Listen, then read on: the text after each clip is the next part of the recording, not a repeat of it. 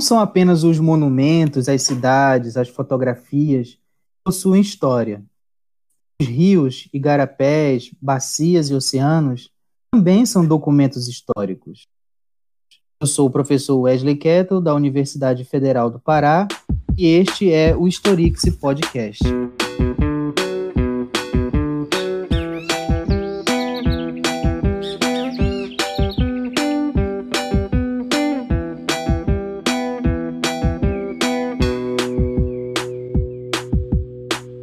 Neste primeiro episódio, vamos conhecer mais sobre o rio Caraparu. E para nos contar essa história, nós convidamos a professora Lígia Ribeiro. Olá, professora Lígia. Olá, professor, boa tarde. Boa tarde. É, professora, quero primeiro agradecer a sua participação aqui no Historix Podcast, por aceitar o convite para conversar conosco sobre o rio Caraparu. E primeiro eu queria que você se apresentasse para o nosso público, contando um pouco sobre a sua atuação em Santa Isabel do Pará. Ok, professor. É, a minha atuação se dá no quadro da Secretaria Estadual de Educação. Eu componho a secretaria há 12 anos. Eu atuo só nas turmas de ensino médio, na escola Antônio Lemos e na escola Marieta M. Tá? E aí tenho agora atualmente um vínculo desde 2018 com o Prof. História. Estou concluindo mestrado em ensino de História no campus de Ananindeua, aqui pela UFPA. Fala para nós um pouco sobre essa cidade, Santa Isabel do Pará. Santa Isabel do Pará se localiza a mais ou menos 45 quilômetros de Belém. Hoje ela compõe a região metropolitana ah, ela é considerada parte da região metropolitana. Ela surge no ano de 1934 e ela é considerada, é conhecida por muitos como cidade dos igarapés. Né? Então, daí a gente observar e analisar os rios e estudá-los, né? fazer desses rios uh, agentes né? do nosso trabalho de pesquisa e das nossas aulas também. Então você que está nos escutando já pode imaginar o porquê né, da escolha do Rio para Rio Caraparu para a gente falar dessa, dessa cidade e dessa história. Professora, então, qual a importância do Rio Caraparu, que é tema do nosso, da nossa conversa de hoje, para a história? Bem, professor, quando nós falamos no Rio Caraparu, a gente está falando de uma referência em relação à cidade de Santa Isabel. Quando eu digo uma referência, eu falo tanto para as pessoas que moram, que são isabelenses, quanto para as pessoas que não são de Santa Isabel, é, que não são isabelenses. Caraparu e o Rio Caraparu é um ponto turístico, né? tanto que ele recebe um grande incentivo das instituições municipais, quando eles organizam, por exemplo, o próprio Sírio tem um incentivo da prefeitura, né, que é um Sírio centenário, 102 anos da, da procissão, que é fluvial e terrestre também pela vila. É, além disso, eles organizam no mês de julho, geralmente os chamados finais de semana ligados ao período de férias, então eles fazem as propagandas de divulgação para que as pessoas frequentem o Caraparu e usem o balneário. Além disso, agora há o incentivo, por exemplo, do Réveillon em Caraparu, ou seja, a festa de final de ano não é mais feita no centro da, da cidade, né? Na, na sede da cidade, do município, mas é feita na vila, então, na chamada beira do rio, né? Então, o rio Caraparu, ele tem uma importância grande para Santa Isabel e para a história de Santa Isabel, né? Além de ser essa referência de ponto turístico, ele está na memória de todo isabelense. Né? Ele está na memória como? Ele está na memória quando ele está na história de vida dos isabelenses. Né? Quem nunca tomou um banho no Igarapé, no, rio Caraparu, né, com a família? Quem nunca é, foi até Caraparu para tomar banho de rio? Né? É, quase todo isabelense também já teve em Caraparu no dia 8 de dezembro, que é quando ocorre o Círio de Nossa Senhora da Conceição. Ah, então, são memórias de vida, histórias da, de vida das pessoas que são ah, ah, construídas com o Rio Caraparu e com a vila de Caraparu. Mas mais do que isso, né? A história do Rio Caraparu, ela está também fazendo parte das, da história contada, né? Do nosso registro histórico, da historiografia produzida sobre o rio, né? ela está nos livros, então isso é, é inevitável a gente é, chamar atenção né, para essa importância que tem o rio Caraparu. A gente poderia dizer, professora, que o rio ele faz parte da identidade da cidade? Eu acredito que sim, professor. Não só o rio Caraparu, mas uma série de outros rios, né? O rio Caraparu ele é o mais importante dentro de uma bacia hidrográfica, tanto que a bacia leva o nome desse rio, é a bacia hidrográfica do Caraparu, né? E, mas é, ele é composto por uma série de outros rios que o formam, inclusive rios que nascem na parte urbana, próximo a, na sede do município e próxima a ela, ou nos distritos que formam o município. Né? Então, é, a gente tem aí um, um rio que tem uma importância imensa né, para a nossa história, para a história de Santa Isabel do Pará.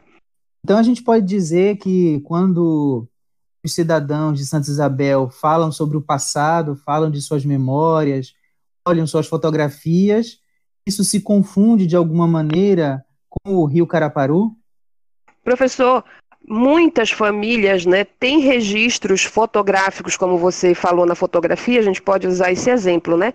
Tem na fotografia registros né, de encontros familiares na margem do rio Caraparu, né, de passeios no final de semana ao Rio Caraparu, né, de atividades esportivas no Rio Caraparu.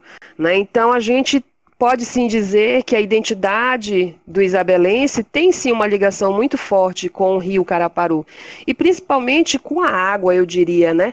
Com a água. Não que a sede do município seja uma cidade localizada à margem do Rio Caraparu. Não é assim. Mas é, o Rio Caraparu teve e tem uma ligação forte com a história da sede, da cidade de Santa Isabel que vai surgir.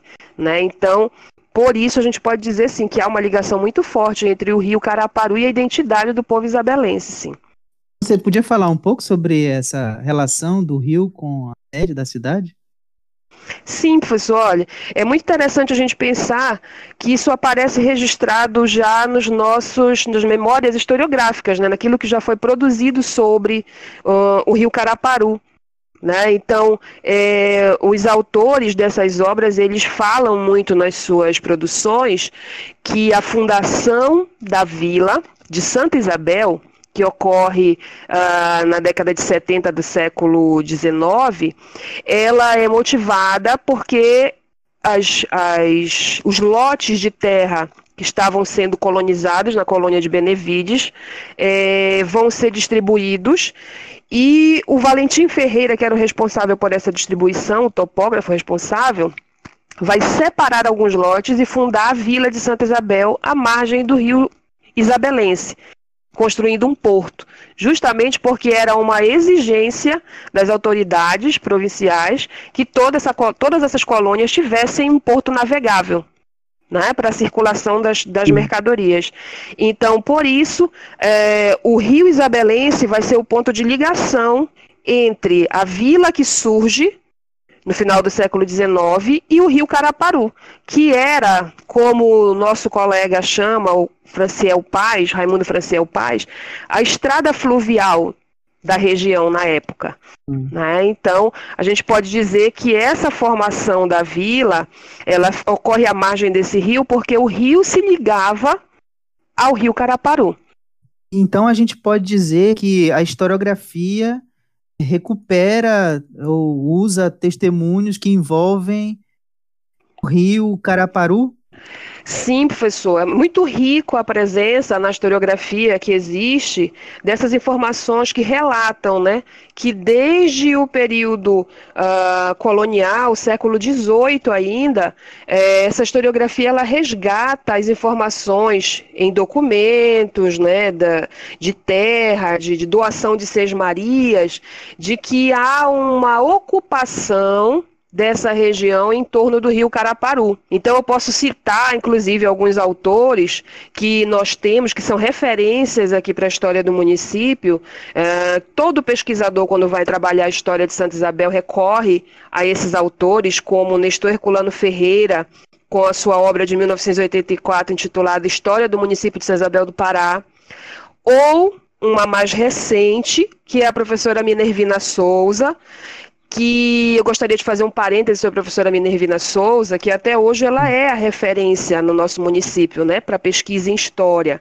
Apesar de não ser historiadora formada, né, nós chamaríamos uma memorialista, mas ela, ela é a grande referência para os pesquisadores mais jovens, aqueles que querem fazer alguma atividade escolar com os alunos, geralmente recorre à professora Minervina Souza. E pensando nisso, ela escreveu essa obra que eu vou citar, que se chama Santa Isabel do Pará, Caracterização Sócio-Histórica e Ambiental, que é do ano de 2012. Ela mesmo diz na obra que o grande interesse dela é fazer uma obra que disponha de muitas fontes, sejam elas documentais, fotográficas, é, de outros autores, outros livros, outras pesquisas, né? E essas fontes, jornais, ela também utiliza, né? Recorte de jornal. E aí ela, ela quer construir uma obra que seja uma referência para as pesquisas futuras de outros historiadores, de outros alunos, né? Então, Sim. nessa documentação toda, já aparecem referências sobre o rio Caraparu e a importância dele, né? O, o, outro autor que eu citei, que é o professor Raimundo Franciel Paz, colega, né, trabalha comigo na SEDUC também, é, ele defendeu a dissertação dele de mestrado em 2012 que se chama Nas Correntezas e Contracorrentezas do Rio Caraparu, Memória e História em Comunidades Tradicionais da Amazônia Oriental, 1912 a 1950. E nessa dissertação ele faz uma abordagem muito interessante sobre o Rio Caraparu, já usando o professor da perspectiva da história ambiental, nos seus estudos. E aí ele recorre a documentos do ITERPA, ele recorre à documentação cartorial da própria vila de Caraparu, ele vai utilizar eh, autores como Palma Muniz e vai recorrer também ao próprio Nestor Herculano Ferreira, a Minervina Souza, e ele usa muitas entrevistas, ele vai a campo e faz muitas entrevistas. Então a fonte oral para ele foi muito importante na construção da obra dele. Né? E nessas, nesse, todo esse diálogo, todo esse diálogo com as fontes que eles fazem, eles conseguem trazer para a gente é, essa perspectiva de que o Rio Caraparu ele foi a grande referência para a ocupação de toda essa região.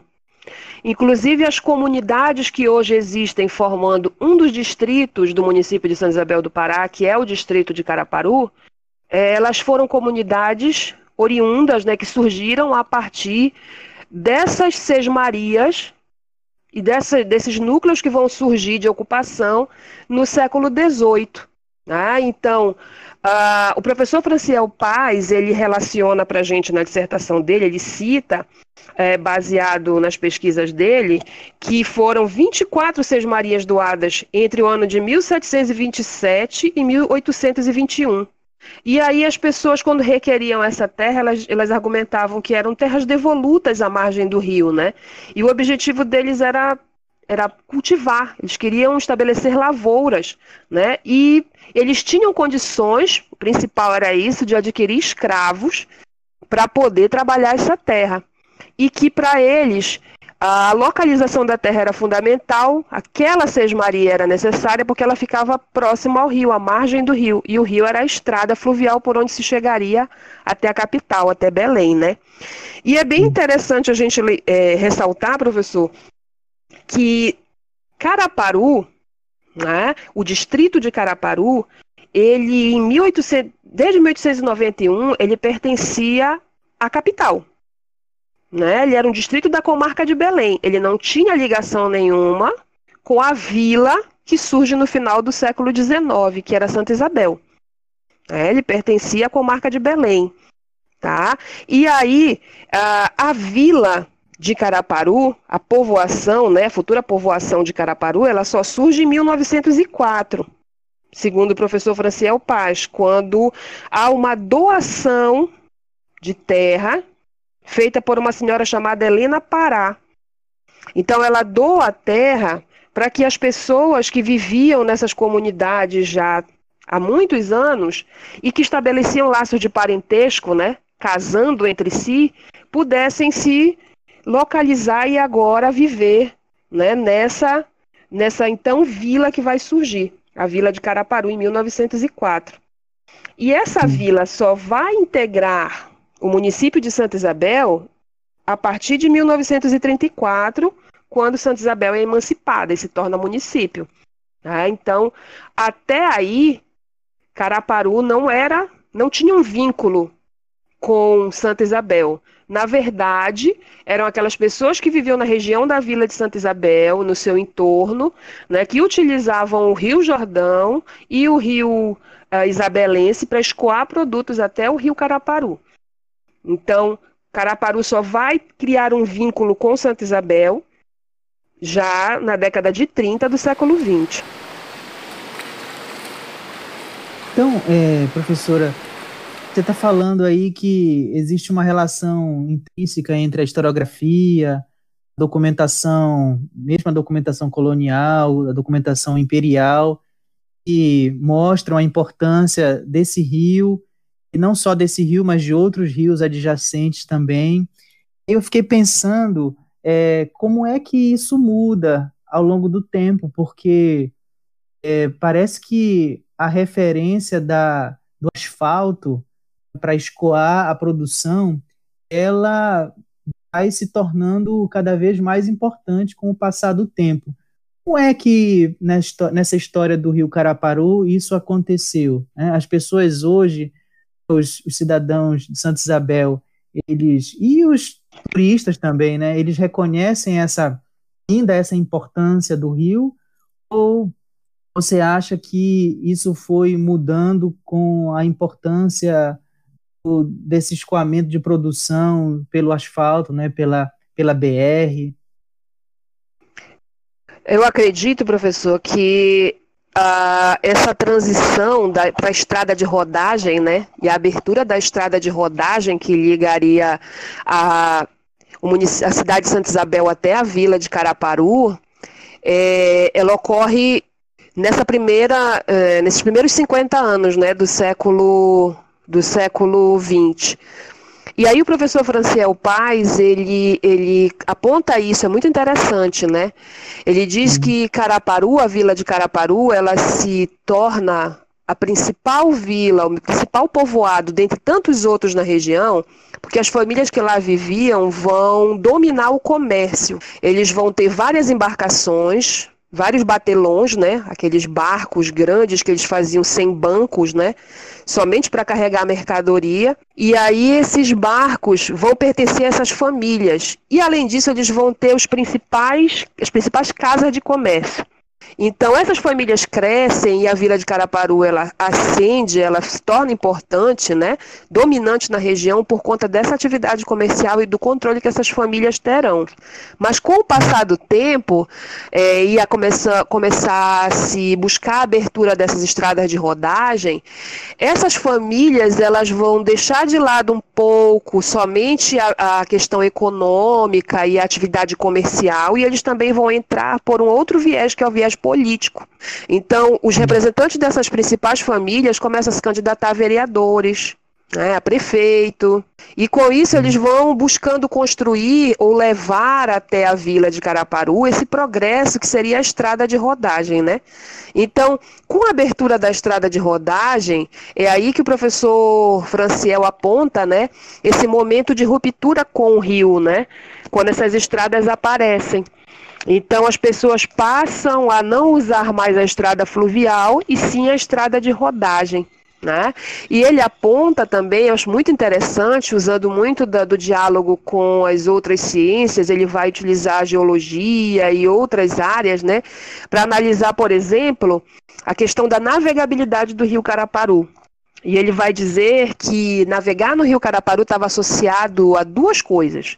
Uma, a maré, que só navegavam pessoas muito experientes, que eles precisavam saber a hora certa para calcular a hora, a hora certa de sair da vila, para chegar até que eles chamavam a boca do rio, que era o rio Guamá. Então, eles navegavam pelo rio até onde hoje é a vila de Tapajós para chegar à boca do, do Guamá, né? Então, tinha que haver um cálculo certinho, porque era muito ruim navegar com a maré baixa dentro do rio Caraparu, por causa da, da formação do, do, do fundo do rio, que dificultava essa navegação.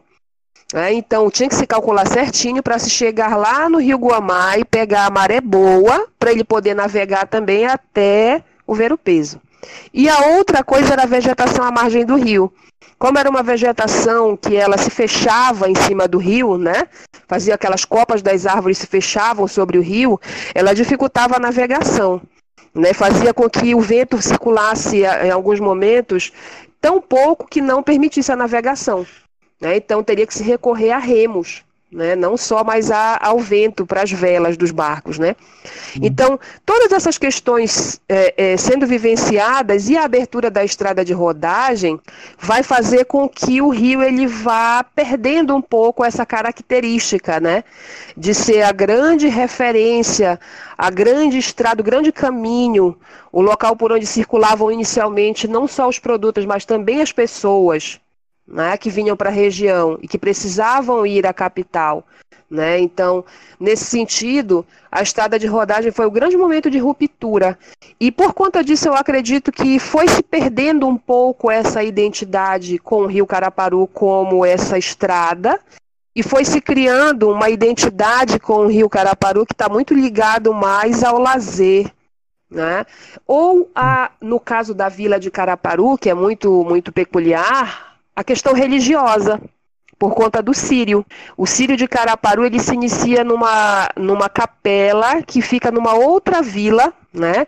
E ele navega, a imagem navega de lá, nos bar, no barco, ah, sendo remado pelos marinheiros, né, junto com o padre e, e, acompanhado por uma série de pequenas embarcações, e ela vem até Caraparu.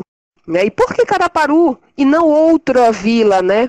Se torna a sede dessa celebração religiosa, que vem das irmandades antigas que existiam, dos negros que viviam na região, a Irmandade de Nossa Senhora da Conceição, Irmandade de São João Batista, né? Porque Caraparu se torna grande referência comercial. É onde vai estar uh, o centro comercial, as principais famílias, os mais ricos, os mais abastados. E aí eles também criam as casas de comércio nas outras vilas, né? Então há um domínio da vila de Caraparu e das pessoas que lá vivem. Só que gradativamente o rio vai perdendo essa importância de estrada, de caminho, e ele passa a ser é, ou a ter a, sua, a relação principal com a comunidade, ela vai se transformando, né? ela vai se modificando. E, professor, é interessante que isso também é, vai direto, vai atingir diretamente o modo de vida das famílias no Caraparu. Né? As famílias que vivem próximas ao rio Caraparu e aquelas que estão agregadas dentro da comunidade, especificamente na vila de Caraparu. É, nós temos uma colega que ela fez o mestrado em antropologia, que é a Marileia Nobre, e na dissertação dela, ela trabalha muito esse ponto de vista, né, de como há uma transformação na dinâmica do modo de vida e do trabalho dessa comunidade por conta dessa própria mudança que se vê no Rio. Antes o trabalho era focado na roça, né? Era o trabalho do cultivo, do plantio e tal, da farinha, de fazer a farinha, de vender o carvão, né? Então a gente tinha outras atividades ligadas a produções no campo agrícola. E ela diz que com o passar do tempo vai surgindo uma outra atividade muito importante que é a chamada venda na beira. O que seria a venda na beira, né? É aquele comércio ligado à atividade do balneário, né? aos domingos, aos sábados e domingos no final de semana ou aos feriados, quando a comunidade fica cheia de turistas, cheia de pessoas que visitam a vila, e aí aqueles mesmos trabalhadores que durante a semana estão na atividade no campo, né? Na, na, no cultivo, na colheita, que foram no sábado de manhã à feira, na cidade, vender o seu produto, esse mesmo trabalhador também vai à beira, né? Ele vai à beira vender o quê? Ele vai vender o, refrigerante, ele vai vender o lanche, ele vai montar um ponto comercialzinho na casa dele, ou ele vai oferecer refeição pronta, né? Então ela vai olhar esse viés antropológico, né? Também ligado a essa questão, essa transição de como é visto aí as atividades produtivas ligadas ao rio, né? Que são agora ah, muito pautadas na questão do turismo, né? Do turismo dentro da vila de Caraparu e o rio Caraparu como ponto central aí para esse turismo, né? queria falar um pouco sobre ah, o seu envolvimento, a sua experiência no espaço escolar. Né? Como, é, como é que você tem estudado a, a relação entre, entre o Rio e as aulas de história? Né? Não, não necessariamente só o Rio o Caraparu, mas os outros ah, adjacentes, os igarapés, né? Você nos falou no início que é, tem uma investigação em curso no, no programa Sim. de pós-graduação de ensino de história, né? Como é que fala um pouco para nós sobre a sua pesquisa e como é que você vê essa relação entre o Rio e as aulas de história? Professor, quando eu comecei a refletir um pouco sobre o ensino, né, é, eu percebi a partir de algumas falas dos meus alunos, alguma, algumas falas deles me remetiam muito à questão da água. Uma das falas deles, que era muito peculiar, era sobre o abastecimento de água. Eles costumavam falar que nos bairros onde eles moram, o abastecimento de água é péssimo. Então falta água regularmente. Isso era uma coisa. E aí eu comecei a conversar com eles em sala e a questioná-los. Vocês sabiam que próximo do teu bairro tem um rio? Você sabia que no centro da cidade passa um rio? Não, professora, eu não sabia disso. De qual é o rio que você conhece aqui no nosso município? O Rio Caraparu. Né? Sempre o Rio Caraparu era a grande referência, né? E aí eu comecei a conversar com eles e apresentar que o nosso município tem outros rios, inclusive rios que passam pelo centro da sede da cidade do município, que são o Rio Jordão e o Rio Isabelense. Então, a partir daí, eu pensei, né? Por que não a gente tentar trabalhar com os alunos nas nossas aulas de história essa perspectiva de que eles pensem na importância desses rios se hoje eles olham esses rios e não identificam como um rio, a maioria diz que é um esgoto, ah, é apenas um esgoto. Não, professor, ali, só, ali é tudo poluído, ali é um canalzão, ali só é esgoto, ali não é rio. Né? Então, por que, que a gente não busca nesse rio, ou transformar esse rio, né, como um agente dentro desse processo de ensino? Né? Então, como é que a gente pode fazer isso? Eu, na minha pesquisa, busquei uh, utilizar um recurso que eu apresentei agora para vocês e que eu acho que é muito rico, que é falar com eles sobre o que já havia sido escrito sobre os rios em Santa Isabel. O que, que eles falam, ou o que, que eles não falam, ou como eles falam, né? Então, apresentei esses autores para eles. E mais do que isso, eu propus a eles que eles construíssem né, memórias sobre os rios na cidade. Como é que eles podiam fazer isso? Com entrevistas. Então, os alunos, juntamente comigo, começaram no processo de selecionar esses entrevistados, que eram moradores mais antigos, alguns deles pessoas que trabalham na própria escola onde os alunos estudam, outros que são ah, pessoas conhecidas, né, vizinhos, ou então ah, pessoas que eu mesma, como professora, conhecia, né, mais antigos, moradores mais antigos da cidade, e fui dando referências para eles e eles foram fazendo esse contato e foram começando a construir as suas entrevistas, né? E nessas entrevistas, professor, saíram assim coisas riquíssimas, porque é, os entrevistados foram buscar as suas memórias de como eles usavam o rio, de que forma eles, eles quantas vezes eles iam ao rio, o que, que eles viam as pessoas fazendo no rio, né? Então, por exemplo, teve uma entrevistada que falou que ela via é, professores levarem os, os alunos, as crianças, para fazer piquenique nos rios.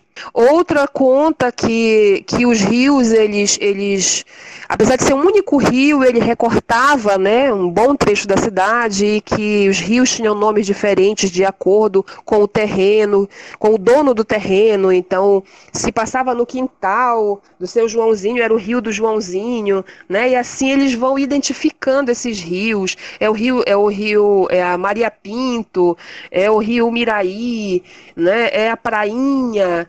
Então, todos esses rios são o mesmo Rio Jordão, mas eles chamam esse, dão um nome diferente para cada um trecho do rio, né? Então, os alunos foram começando a resgatar uma memória ambiental desse espaço, desses usos e práticas que eram feitas, né, por esses, por esses sujeitos, né? E aí, ao mesmo tempo, eles puderam também refletir sobre a questão do que aconteceu para que esses rios deixassem de ter esses usos, de serem utilizados dessa forma. O que, que foi mudando? É, quando os alunos entrevistaram o morador do Caraparu, a, a moradora dizia assim: Ah, minha filha, tudo antes era no rio. Tudo a gente ia para o rio. A gente ia pescar, a gente ia pegar água para beber. Quando o rio estava muito sujo, para ela, o que era o rio tá muito sujo? É quando chovia, né? Quando chovia, quando, quando, quando as crianças tomavam muito banho à margem do rio. Quando o rio estava muito sujo, a gente ia mais lá para cima para buscar água. Mas a gente bebia água do rio. Com o passar do tempo, depois que colocaram água encanada, a gente não precisa mais ir para o rio. E ela diz assim: tudo mudou, né? Tudo mudou. Agora tem os bares na beira do rio, né? tem, tem poluição, tudo que é, ela diz assim, tudo que é imundice vem de lá de Santa Isabel para cá. Não é uma coisa que ela, elas relatam, né, a moradora do Caraparu relata na entrevista, tudo que é imundice vem lá de Santa Isabel para cá. Né? Tudo que não presta eles jogam no rio e o rio vem para cá, vem para o Caraparu. Isso é algo interessante, professor, porque os nossos autores, nossos pesquisadores na historiografia, eles já falam dessa preocupação com a bacia do rio Caraparu né, com a poluição da bacia do Rio Caraparu. A professora Minervina ela chama a atenção da gente dizendo assim que quando ela pesquisou em 2012 entre a nascente do rio e o balneário Porto de Minas, que eu não sei se os nossos ouvintes conhecem, o balneário Porto de Minas é muito famoso, fica na PA mesmo, bem próximo à entrada que vai para a Vila de Caraparu, né, um balneário está bem estruturado agora, né, particular. Então, ela registra que entre a nascente do rio que fica na Vila de Americana e esse balneário, existiam mapeadas cinco represas. Além dessas represas, no percurso do rio até a Vila de Caraparu, 15% da mata ciliada, essa mata da margem do rio, né, já havia sido derrubada. Então ela diz que isso é preocupante para a manutenção da bacia hidrográfica, né? Fora essa preocupação que ela também aponta com a falta do saneamento básico. Nós não temos em Santa Isabel nenhum tipo de saneamento básico. Como eu sou moradora daqui, eu posso falar isso, né? De carteirinha. Do bairro que eu moro, nós temos trechos de vala aberta. Nós não temos saneamento básico. Nosso esgoto vai todo para os nossos rios. Não tem tratamento nenhum infelizmente. E aí é, é, quanto a essa sujeira, essa imundice, que a nossa entrevistada, né, a nossa, a nossa moradora do Caraparu se refere. E aí, além disso, os nossos alunos também na entrevista conseguiram detectar é, que os moradores, esses antigos, né, moradores mais antigos que, que tomaram banho nesse garapé, que pescaram nesse garapé, né, então que faziam uso desse garapé, que viam famílias é, tirarem água dos próprios igarapés que cortam a cidade para beber, para tudo, né, dentro da sua, todas as atividades da sua casa, eles, eles é, conseguem dizer para a gente assim que muita dessa, dessa poluição vem desse esgoto gerado por um crescimento na cidade que foi desordenado. Né? Então, surgiram bairros próximos às nascentes do rio, mais próximos às áreas de mata que existiam antes, né? As áreas de mata foram todas derrubadas e a margem desse rio foi toda ocupada por moradias, agora estabelecimentos comerciais, enfim. E como não há estrutura, todo o esgoto vai para dentro do rio. Né? Isso foi matando o rio. Né? Isso foi acabando com o rio. Infelizmente, esses rios, esses dois rios que eu cito muito, que são trabalhados no espaço urbano, o Rio Jordão e o Rio Isabelense, eles desaguam no Rio Caraparu. Daí a preocupação da nossa moradora do Caraparu de dizer que toda a imundície de Santa Isabel vai para o Caraparu. é uma, uma constatação dela, né? Isso. E aí a gente conseguiu é, é, perceber, professor, que os pesquisadores, como o professor Franciel Paz, ele chama atenção para uma questão muito importante, né? Que ele reflete assim: se nós somos né, a cidade dos igarapés, que é uma reflexão que eu também faço, né? Nós somos a cidade dos igarapés, que legal, né? E a gente investe no turismo. Mas e o rio Caraparu, que é o ponto turístico? Né? Como é que a gente garante que ele não está poluído? Né? Como é que eu vou garantir para aquela pessoa que eu estou convidando a vir no, no, balneário que o rio não está poluído? Né? Hum.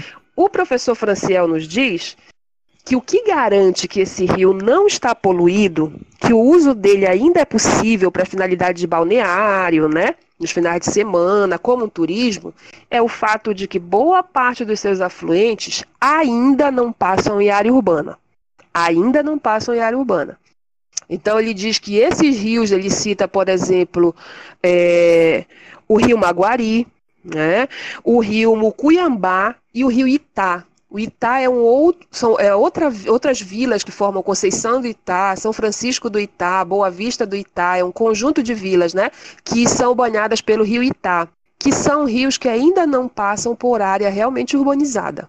Ele hum. diz que esses rios garantem, né, com, com uma purificação da água pela mata, pelas folhas, a decomposição das folhas e tudo mais, garante que boa parte, a maioria da água que chega ao rio Caraparu, lá no ponto turístico, lá no balneário, ainda sejam águas limpas. Então, isso aí é algo que, que os alunos é, começaram a, a observar nas falas, nas preocupações apontadas pelos entrevistados, né? Eu lembro que teve um dos entrevistados é, que falou para o aluno assim: ele disse, você acha que esse rio ainda pode ser usado? Ele me disse, meu jovem, meu jovem, eu já vi esse rio limpo, né? Hoje eu acho muito difícil. Eu acho muito difícil. Né? Uma outra entrevistada dizia: eh, Eu acredito que só é possível se tiver investimento da prefeitura. A prefeitura tem que investir para melhorar a estrutura da cidade, senão os rios vão continuar poluídos. Tudo isso foram debates que a gente pôde é, gerar né, com os alunos. Então, eu acredito assim que falar dos rios, usar os rios nas aulas de história, é, usar um pouco da história ambiental nas aulas de história pode ajudar uma série de coisas, né? Eu até relacionei aqui umas coisas que eu, que eu pensei, né? É, primeiro, né? A gente pode acabar com aquela disjunção, como diz o professor Elibergo de Carvalho, né? Aquela disjunção entre cultura e natureza. Né? Então, a gente está aqui no espaço urbano, não tem natureza, né? É só cultura. Então, aonde está a natureza? Né? E o homem, o homem não é parte da natureza, como é que é isso? Né? Então, é, a, a, gente começa por aí, tentar acabar com essa disjunção, essa separação. Outra coisa que foi muito importante foi essa composição dessa memória ambiental, né?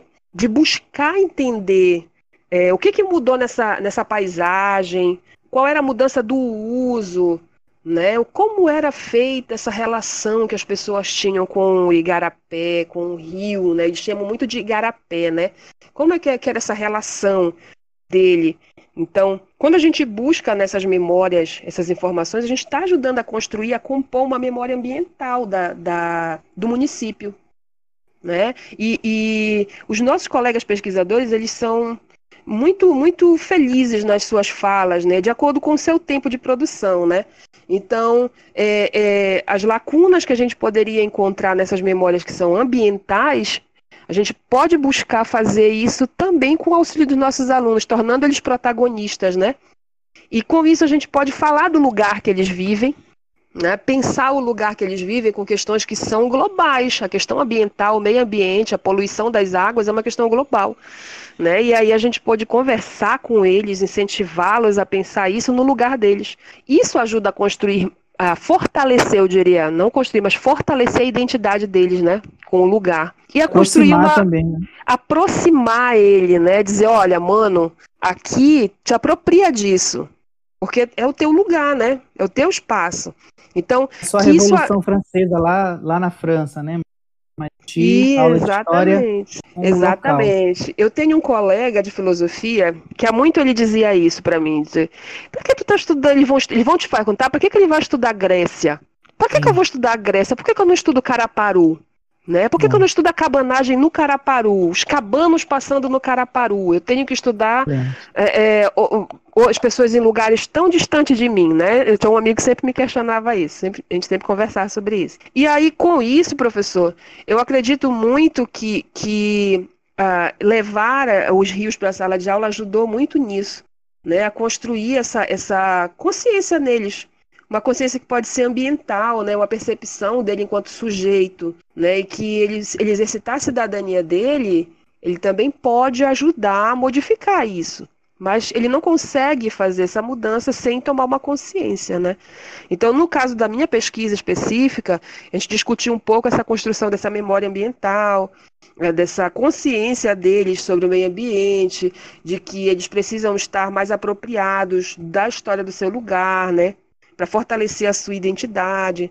Né? Então a gente buscou incentivar isso neles né, durante as nossas aulas, durante a nossa pesquisa também.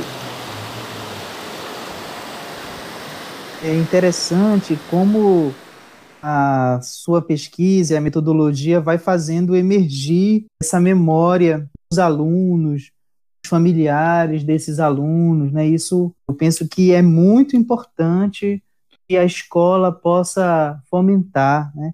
E, ao mesmo tempo, como é, a sua pesquisa também mostra a possibilidade da escrita de uma história do Rio. Você vai falando, né? O Rio, Sim. no período colonial era assim, no documento colonial ele aparece assim, Sim. no documento do Império já vai mudando, a paisagem em determinado lugar é de um jeito, depois ele vai mudando, tem tantas barragens, quer dizer, o rio, o próprio rio, é, ele tem a sua história né, nessa história, interação é. com a cidade, né? Isso é isso é Perfeito. muito importante, né?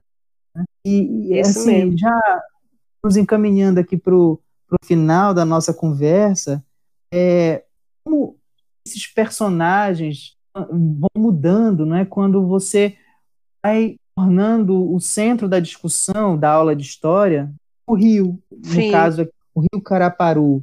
E aí, quem está nos escutando vai lembrar das suas aulas de história e que parece é muito usual essa discussão do meio ambiente né, nas aulas de história.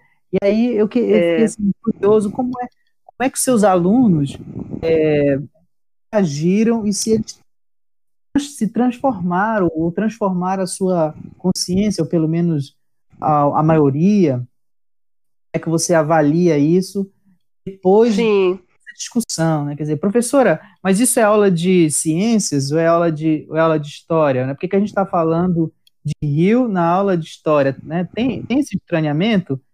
Como foi essa, essa experiência? Quando, quando eu fiz a proposta para eles de trabalhar comigo na pesquisa, né? Eu, eu deixei muito livre, eu não é, obriguei a, a todos os alunos participarem. Então, eles foram ficando no projeto de acordo com o que eles demonstravam de interesse. A gente começou por aí, né? Então, é, é, eu acho assim que, eu acredito, na verdade, que eles conseguiram é, construir é, algo que eles não tinham nem noção que pudesse ser feito. Né? Porque quando eu comecei a falar sobre rios, eu comecei a, a, falar juntamente com a colonização brasileira, né? E aí a gente falava da chegada dos portugueses, navegações, olha, vieram pelo mar, vieram navegando. E aí quando eles chegam né, na Amazônia, como é que esse processo se dá? Tinha estrada, né? Como é que eles vão adentrar para conhecer o interior do território? Rios. Gente, e por que que as cidades que a gente tem mais velhas aqui, as mais, cidades mais antigas, né? coloniais tá. É, na Amazônia, elas estão localizadas aonde? Na beira dos rios. Né? Então aí a gente uhum. foi, foi tentando familiarizá-los com essa questão do rio e a importância do rio. E aí eu acreditei que seria muito importante contribuir com a história do lugar deles. Então, é, eu me lembrava muito da, me lembro muito da questão colocada no, num artigo do professor Durval Muniz de Albuquerque Júnior, que é, se chama O Objeto em Fuga, algumas reflexões em torno do conceito de região, que é aquela ideia de que quem trabalha, o historiador quando vai trabalhar com a questão do, da região, do local, né, do lugar, ele precisa fazer um exercício de estranhar aquilo que é comum para ele, né? Aquilo que é cotidiano para ele. Então, eu, eu propus um pouco isso para os meus alunos, né? Eu digo, olha, tu tá acostumado a olhar para o rio ali e dizer que é um esgoto. Mas vamos pensar, vamos estranhar isso como um esgoto. Não era esgoto. Como ele era? Que uso ele tinha? Como é que as pessoas se relacionavam com ele? O que elas sentem hoje quando olham para esse rio? Qual o sentimento que elas têm? Umas são saudosas, outras ficam raivosas, né, de, de, de saber que aquele rio era, era banhável, era um rio com peixes e hoje em dia não se pode mais fazer uso daquilo, né? Era, era outro. Dizia, tem uma entrevistada nossa que dizia: quando eu era pequena faltava água em casa, a gente andava alguns minutos e estava no rio tomando banho. A gente juntava o balde de água e levava para casa para lavar louça. Pegava a trouxa e ia lavar roupa na beira do rio. Hoje em dia a gente não pode fazer mais nada disso. Então, eu acredito que eles, daqueles jovens que começaram né, o ano letivo, demonstrando ter pouca familiaridade com o meio ambiente, com o rio, e com os rios do lugar deles, né? Eles, com o passar do tempo, começaram a perceber que eles estão todos, nós estamos todos, na verdade, né, no mesmo espaço, né, juntos, e que a natureza não está longe da gente. né? nós fazemos parte da natureza. Né? Então, é, foi muito importante é, quando eu percebi que no resultado da nossa pesquisa, que foi a produção dos contos, eles começaram a usar o rio como um espaço, um espaço fantástico. Né? Um espaço que é o mesmo rio é, que hoje é, não é banhável, né, que não pode ser utilizado por eles, mas que para eles, na imaginação deles, é, era um rio que podia ser ter encantados, por exemplo, ter seres fantásticos né? Ou ser um local onde jovens tomavam banho, onde romances surgiam, né? Onde, onde é, barreiras eram vencidas em nome do amor. Então, eles puderam exercer a escrita a construção de uma narrativa, né, de uma história com os rios da cidade deles, né, dialogando com o lugar, com os patrimônios. Teve um aluno nosso que é, conversou com o grupo, com a equipe que ele estava junto, e eles fizeram uma pesquisa é, da história da família dele. Né? E aí, em cima da história da família dele, eles propuseram um conto, um conto bem memorialístico, falando da, dessa relação da formação da cidade e o rio, e como o rio serviu para unir, por exemplo, um, um garotinho que morava no sul do Brasil, e que veio visitar os avós na cidade de Santa Isabel, a outros jovens e com isso eles foram conhecendo, ele foi conhecendo a cidade, conhecendo os espaços e as histórias mais antigas, né? Então, eu acredito que, que esse projeto, essa atividade que nós fizemos, né, de levar o rio, de levar o meio ambiente para a sala de aula, ele ajudou a, a construir tanto essa memória ambiental que podia estar um pouco ausente ainda de algumas dessas referências nossas sobre a história de São Isabel, mas fundamentalmente ela ajudou muito a, a construir esse olhar mais crítico, esse olhar mais consciente do aluno para o meio ambiente e para a necessidade de conservação, de preservação e de compreensão dessa natureza como uh, algo que está ao lado dele, né? não longe dele. Muito bom, professora. Parabéns pela pesquisa. E quem nos acompanhou até aqui, queremos dar um, bônus, que é uma dica de leitura que você Sim. esteja fazendo ou fez, poderia compartilhar com os nossos ouvintes? Claro, professor, isso é importante, né? Principalmente para os nossos ouvintes que ainda não têm assim uma familiaridade, né? Ainda não estão muito acostumados com essa questão do meio ambiente no ensino de história ou nas pesquisas historiográficas, né? Eu gostaria de sugerir dar sugestão de leitura do livro do professor Paulo Henrique Martinez, História Ambiental no Brasil, Pesquisa e Ensino. Para mim, esse livro ele foi muito importante na construção do meu projeto, do meu trabalho, da minha pesquisa, porque ele me apresentou nos vários textos né, que ele tem, que são textos escritos em momentos diferentes pelo autor, né, depois alguns deles revisado, ampliado, enfim, que, que, me possibilitou perceber desde a conexão é, entre a historiografia ambiental uh, produzida fora do Brasil com a que é produzida no Brasil, me possibilitou entender essa ligação que a gente precisa fazer entre a pesquisa e o ensino, né? E tornar a história ambiental algo presente no ensino de história. Me ajudou a pensar, né, através de exemplo de, de, de projeto de extensão, essa possibilidade de trabalhar isso no ensino. Então, eu acho que é uma boa leitura para os nossos ouvintes aí que querem também né, se apropriar, conhecer melhor, entender um pouco mais sobre a história ambiental no Brasil e relacionar a produção acadêmica com a questão do ensino. Eu acho que é uma boa pedida. Muito obrigado, professora, pela, pela sugestão de leitura. Eu que agradeço. agradeço é... pelo convite, né? Agradeço pelo convite, agradeço pela oportunidade de falar da minha pesquisa também, do meu município, né? Isabelense de nascimento que sou, né? Então, fico muito feliz de poder falar do Rio Caraparu, falar da minha cidade, da comunidade, enfim, falar um pouco da nossa história aqui. Eu fiquei curioso para ouvir mais sobre o, os contos e quando você falou sobre a cabanagem no Rio Caraparu, mas nosso, a nossa conversa está tá chegando ao fim. Podemos é... fazer isso no outro momento, professor. É, pensei, pensei exatamente, exatamente nisso. É isso Muito aí. Muito obrigado, então, professora, professora Lígia. É, eu quero agradecer ao seu esse momento que você dispensou para a gente aprender um pouco mais. Tenho certeza que nossos ouvintes aprenderam muito é, ouvindo a sua, a sua experiência. Eu que agradeço, professor. Te agradecemos.